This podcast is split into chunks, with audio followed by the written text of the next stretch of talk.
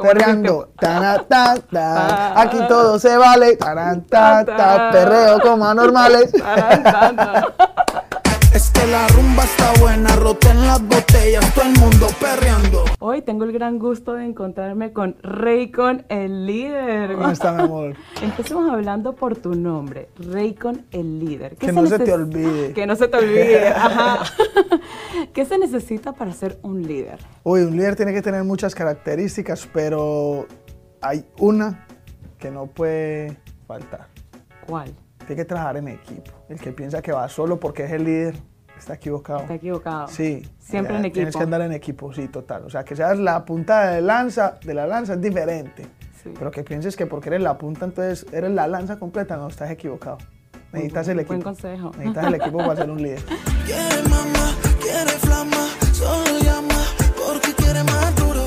Tu último sencillo, Perreando. Cuéntanos cómo surgió la idea de hacer este video con un giro de un clásico de los 70. Es buenísimo traer cosas del pasado acá, pero traerlas bien hechas, ¿cierto? Y, y yo me sentía que estaba demasiado instruido en la salsa porque desde muy niño he escuchado esa música, ¿cierto?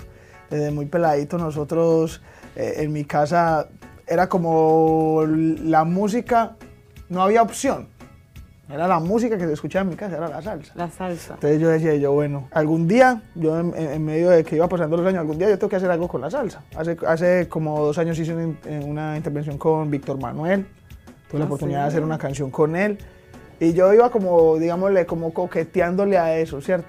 Pues yo decía, hay que hacer algo con salsa, hay que hacer algo más con salsa. Y yo creo que salió esta, esta gran canción con ese drop de, de lo que es La Murga, que es una canción insignia de la salsa. Me decían, ¿pero por qué esa en especial? Porque esta canción, siempre las personas que ni siquiera escuchan salsa saben cuando escuchan ese sonido, en Ah, alguna sí. vez en su Es vida. súper pegajosa. En alguna vez en su vida tuvieron que haber escuchado Exacto. eso. Entonces de eso se trataba. Aquí todo se vale, perreo como anormales. Y cuéntanos qué tiene los ritmos de los 70 y el estilo, porque el estilo está súper original, que te gusta tanto de esa época. Es que yo creo que esta gente tenía magia desde que salía a un escenario y, y como ponían a disfrutar a la gente en esa época. No habían redes sociales y los conocía casi Ah, todo el mundo, ¿me entendés? Entonces yo creo que era mágico ese momento. Yo quería que si íbamos a hacer eh, el trabajo de, de hacer ese homenaje, vamos a hacerlo completo. Entonces tratamos como de, de imitar esa época con mucho respeto. Este, este, este homenaje se hizo con mucho respeto. Tiene algo de jocoso, obviamente, el video es divertido, tiene gracia y todo eso, pero se hizo con muchísimo respeto para que esta gente lo disfrutara.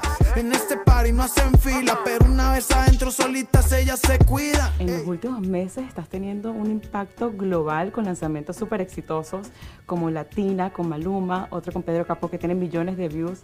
¿Crees que cuando ya tienes fama y haces una colaboración con artistas que ya son conocidos, la canción se hace viral o se necesitan otras cosas? Yo siempre he sido partidario de que hay que trabajar para todo. Si obviamente corres pues con, con la fortuna de que a todo el mundo le gustó, pues muy, muy bueno, ¿cierto? Pues yo creo que hay que trabajar, estar remando todo el tiempo para que las cosas, además de orgánicas, obviamente sean sudadas, que te las trabajaste, que te las guerreaste. Obviamente estar con artistas como Pedro Capó, como Maluma, esto hace que se faciliten muchas cosas, porque son artistas que vienen en, en la mira de, de la gente desde hace muchísimo tiempo. Entonces, digamos que uno se apoya en ese tipo de cosas y yo les agradezco a ellos haber dedicado un ratico de su tiempo, eh, tener el detalle de poner su voz y plasmarla en una canción junto conmigo. Entonces, es muy bonito. Pero yo creo que siempre hay que trabajar, todo el tiempo hay que estar trabajando. Y en equipo. Y en equipo, como te dije. Como lo hiciste ayer, Y Daddy Yankee fue una de las figuras públicas que te apoyó al principio de tu carrera, haciendo una colaboración contigo con Señorita. ¿De qué manera Daddy Yankee ha influenciado en tu vida, en tu música? Señorita, o casi que la hicieron muy bonita. No, ese tipo sabe que aún sigue siendo una influencia para mí.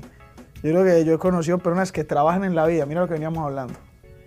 Él pudiera sacar la canción y eso se va a pegar, sí o sí, porque es Daddy Yankee, ¿me entiendes? Y nada, ese tipo tú lo ves todo el tiempo ahí, al borde de, de- de su cañón, listo para, para la guerra siempre. Entonces yo creo que eso es de admirar. Yo toda la vida, no, yo no me cansaré, yo he hecho dos canciones con él y, y- y yo creo que el, me- el menor provecho han sido las canciones. Lo- el gran provecho que yo he tenido es aprenderle todo el tiempo lo que el tipo está haciendo, cómo se mueve, cómo actúa ante las situaciones. Y ese tipo, yo creo que será la imagen a seguir siempre, Trabajar sin parar. sin ¿no? parar.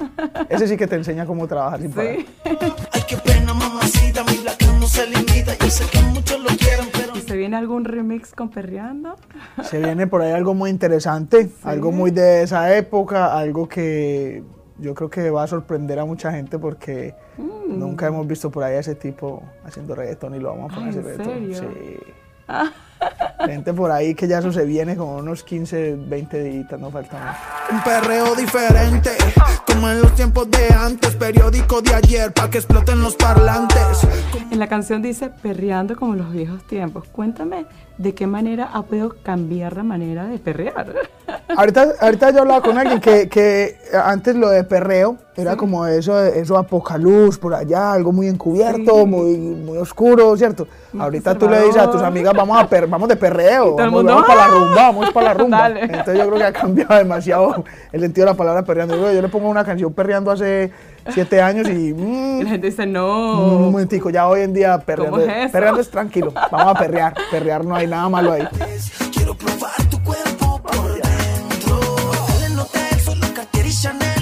Empezaste, vayamos hacia tu infancia, hacia tu juventud. Creciste y viviste en un barrio. Me imagino que viviste experiencias que no fueron tan fáciles y difíciles.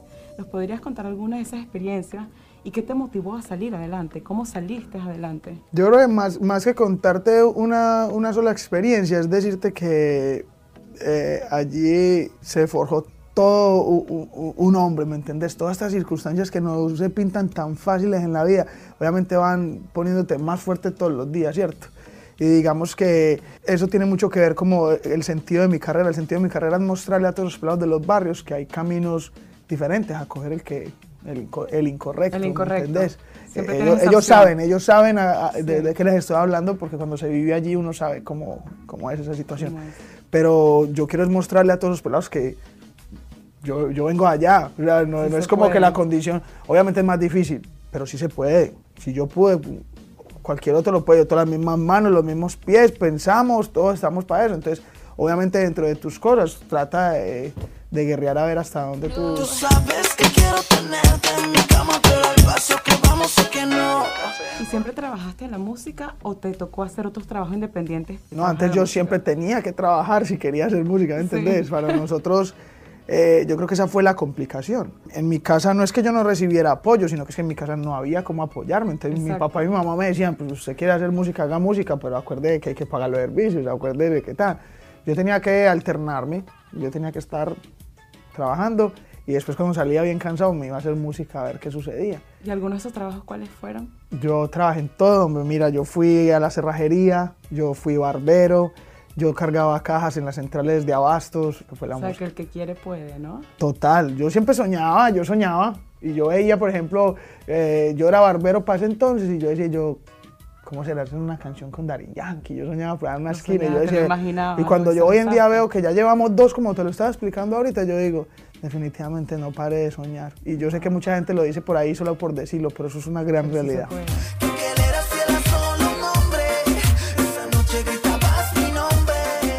Fans en todas partes del mundo, desde Colombia, Perú, México, tanto así que se creó el movimiento reiconista. ¿Qué quisieras que ellos se lleven de ti?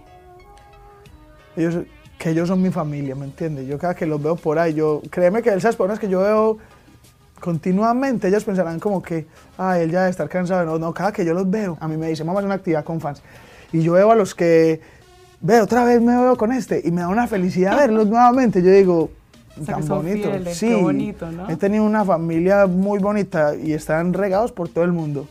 Todo se, dirige, todo se dirige por lo regular desde Bogotá, es como que donde está el- el- el- la centro, cabeza de eso, ¿cierto? el corazón. Pero yo veo los nombres de donde me mandan y, y tenemos alrededor de todo el mundo, entonces muy agradecido, ellos son, ellos son mi segunda familia porque de verdad que esa gente es la que a uno le apoya cualquier cosita que uno hace, entonces yo digo, no, eso tiene que ser mucho cariño. Perreando.